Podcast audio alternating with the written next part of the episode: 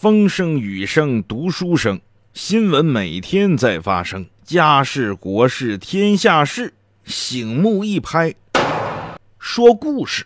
本节目由尹铮铮工作室独家制作。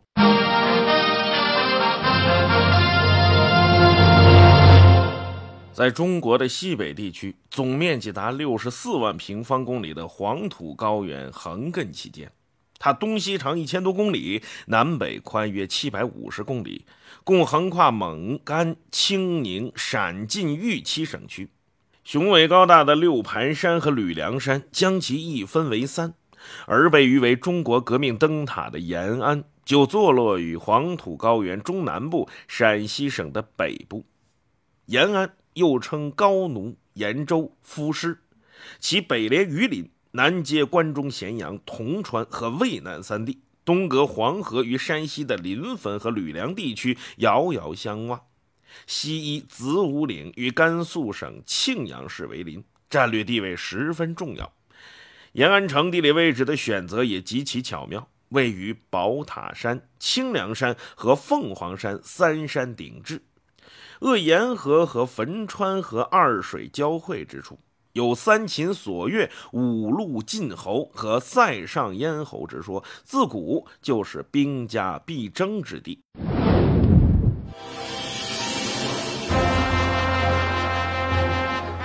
历史上的延安城见证了无数王朝的兴起与衰亡，也经历了一次次的血火厮杀。在二十世纪三十年代中期，延安经历了一次翻天覆地的转变。从一座地处西北边陲的军事重镇，成为了当时中国最充满活力的革命圣地，像磁石一般，对无数抱着救亡图存理想的热血青年产生了强烈的吸引力。中共中央在抵达陕北之后，于1935年11月17日抵达瓦窑堡，这里曾是中共陕甘晋省委和陕北苏维埃政府所在地。但保安县并不是一个理想的地方，条件相当简陋，是一座仅有六百户人家的小县城，地级民贫。中共中央机关和部队大批人员入驻之后，本来就匮乏的物资供应变得更加困难，而且很重要的一点是，保安县没有办法起降飞机。老红军何方回忆？平常吃的小，别的杂粮没有。小米现在很很很很讲究，那个时候我们也吃饭了，一年到头都是它。大概一个月左右啊，吃一次面食，或者是面条，或者是馒头。呃，吃肉嘛，也是这个这个，也可能是将近一个月，或者是比较少一点，半个月到一个月。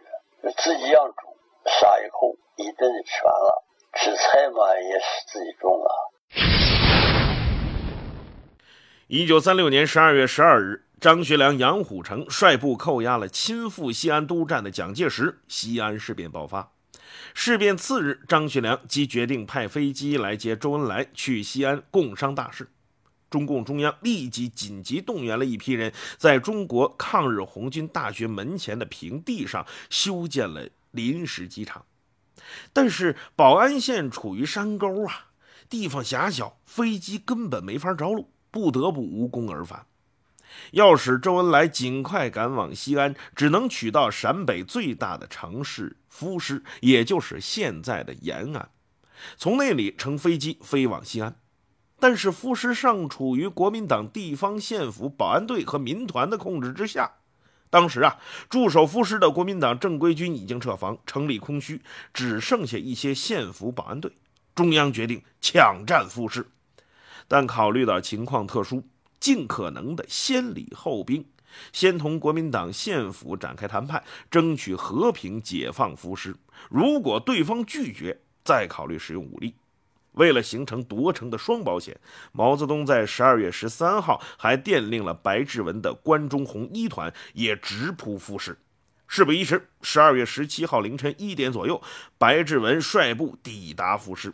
白志文派了几个陕北籍的战士喊话：“哎，城上的兄弟们听着，我们奉张副司令的命令进驻夫师，你们不要放枪。”这些保安队啊，也不知道是真以为张学良的部队来了，还是慑于红军的威力，乖乖的打开了西门。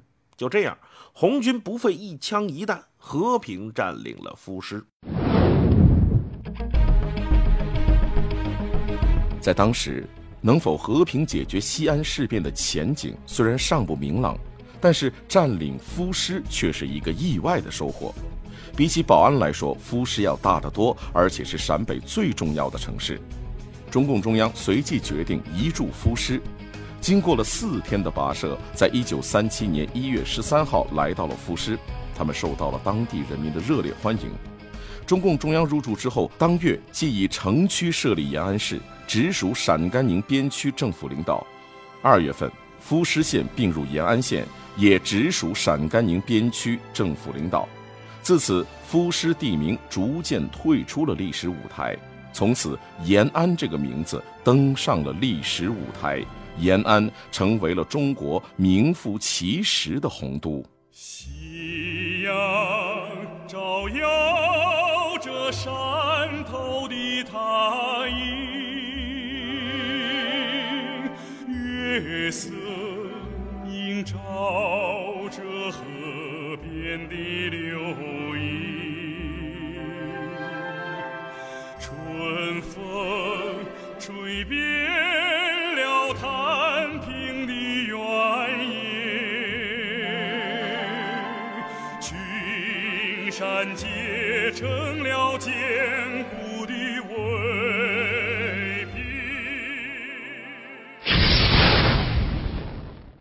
延安是中国革命的胜利，在这里，伟大的中国共产党运筹帷幄，缔造了中华民族的复兴之路。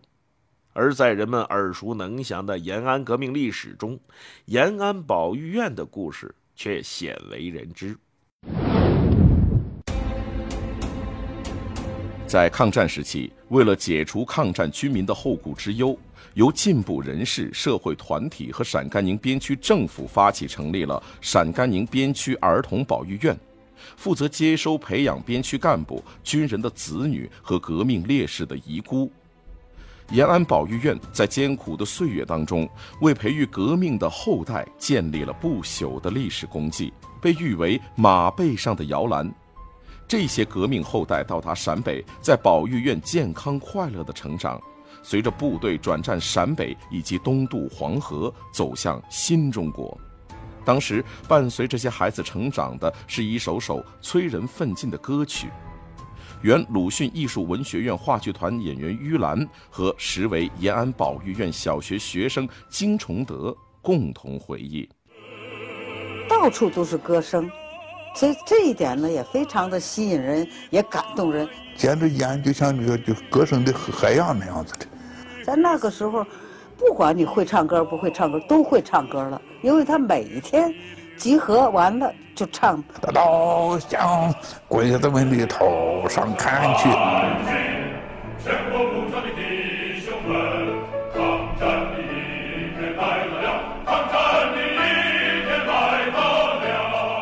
延安大学档案馆馆长曾路平，这个延安时期呢，是一个蓬勃向上的时期啊。歌曲呢，啊，是表达人的情绪啊，这样最直接表达人的情绪的呃一种艺术方式吧。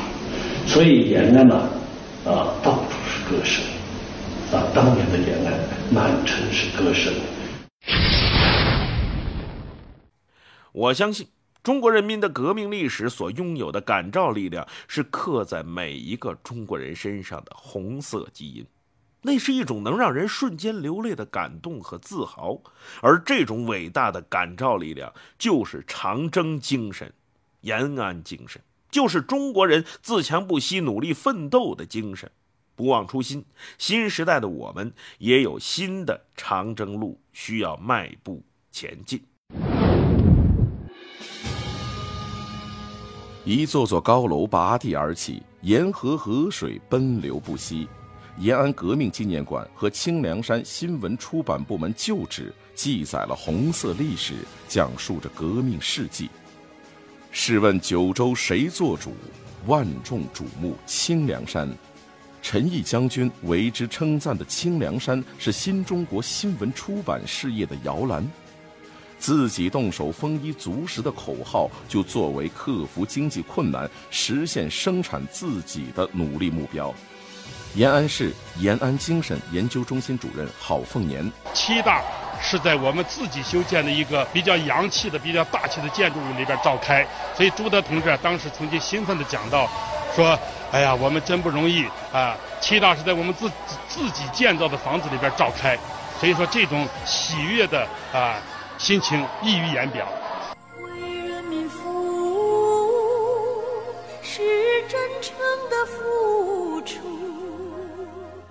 中共七大把为人民服务写进了党章，而毛泽东在张思德同志的追悼会上做了为人民服务的演讲。中共延安市委党校教授刘延生，他引用古人司马迁的一句话，说：“人固有一死，或重于泰山，或轻于鸿毛。为人民利益而死，就比泰山还重；为人民而死，就死得其所。”为人民服务。所有的这一切，仿佛都在巍然耸立的宝塔见证下，迸发着那个年代金戈铁马、保家卫国的力量。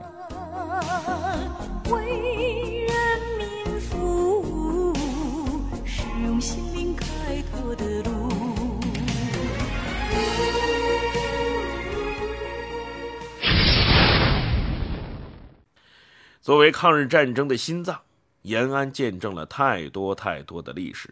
在这里，中国共产党组织开展了大生产运动，从而奠定了抗战胜利的物质基础。同样是在这里，中国共产党吸引和培育出了成千上万的抗战英才。那时候，到延安去，到革命最需要的地方去，成为了多少热血青年心中的梦想和动力。延安大学就是中国共产党创办的第一所综合性大学，是中国红色革命教育的标志性成果。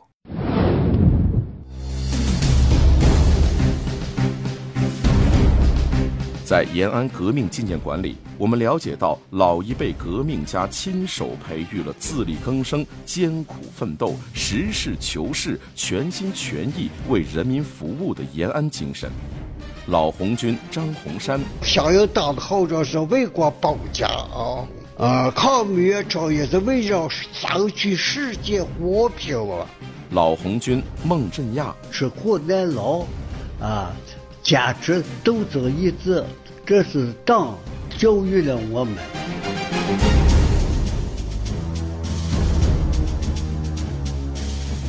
历史的车轮滚滚而过，延安精神在岁月的洗礼当中传承下来，继承传统，推陈出新。和平年代早已取代了战乱，新时代下，延安精神也是被赋予了新的内涵，并在这一代青年学子的身上发扬光大。延安大学校长张金锁，我们在延安大学就是八大院校合并以后，延安大学是政治经济文化。延安大级一代一代，延安大级这个教育者和学生，我觉得践行了这这句话，传承延安精神在我们学生里面已经得到了体现。延安大学学生张苗，就像毛主席所说的一句话，他在延安保育院说的，说是又学习又玩耍，呃。我不，我们不能不能说一直停待在学校里边呃，接受学校的一个一方面要接受学学校的一个氛围的影响，但是同时我们还要走出去，走把我们把我们的精神去呃传播给呃别的别的地方的同学们，让他们感受到我们延安精神的文化。一九三五年，红二十五军到达延川县永平镇，是长征到达陕北的第一支红军队伍。作为革命老区。延川曾为长征胜利做出了重要贡献，但由于山大沟深、环境恶劣，经济发展受到制约。延安地处黄土高原丘陵沟壑区，位于延安东北部的延川县是新一轮国家扶贫开发工作重点县。全县总人口十九点二万人，现有贫困村六十三个，贫困发生率百分之十三点七。近年来，老区人民通过移民搬迁、发展旅游、培育现代化农业等方式，鼓足干劲儿，要在2018年甩掉贫困县的帽子。延安市将脱贫分解明确到户到人，切实做到了精准扶贫。如今，延安市的吴起、志丹和黄龙三个县已经实现整体脱贫，而放眼陕西省，全省人民也在脱贫致富奔小康的新长征路上奋勇前进。陕西省委书记娄勤俭：我们的呃，特别是农民收入，我们才五千七百三十四。跟国家的平均水平还差两千多块钱。如果我们不加快发展，啊，群众的收入太低，那么我们这样进入小康社会也是不光荣的。发展的越多，积累的财力就越多，积累的财力越多，两个百分之八十，它的基数就越多。我们主要是创造良好的发展环境来推动发展，所以这样来讲呢，蛋糕做大了就有能力来进行。这方面的，就是民生的保障，通过发展来使我们陕西的人民群众啊过得自尊、自信、自豪，这才是我们应该做的。而陕西省的脱贫致富之路，在全国是个缩影。三十多年的改革开放，使六亿多中国人甩掉了贫困的帽子，但中国的扶贫工作仍然面临着艰巨的任务。我国仍有七千多万人没有脱贫。我们说不忘初心，是党要继续秉承全心全意为人民服务的执政理念，而新长征则可以视作是党的十八届五中全会发出的实施脱贫攻坚工程决胜号令。“十三五”期间到二零二零年，确保贫困人口如期脱贫，精准扶贫，不落一人，这是党向人民的。庄严承诺。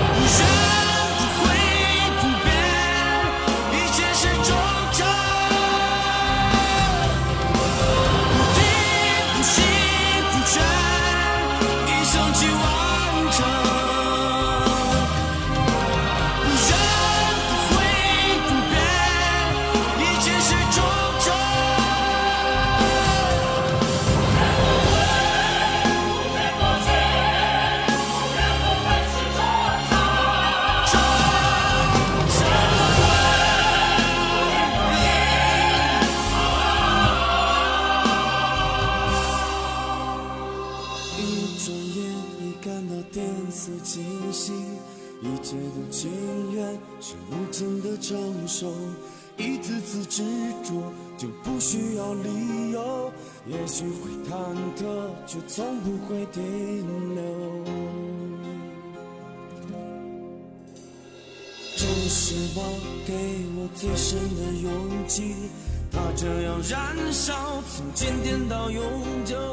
那一刻付出，就无所谓拥有。纵然是风雨，现在一起守候。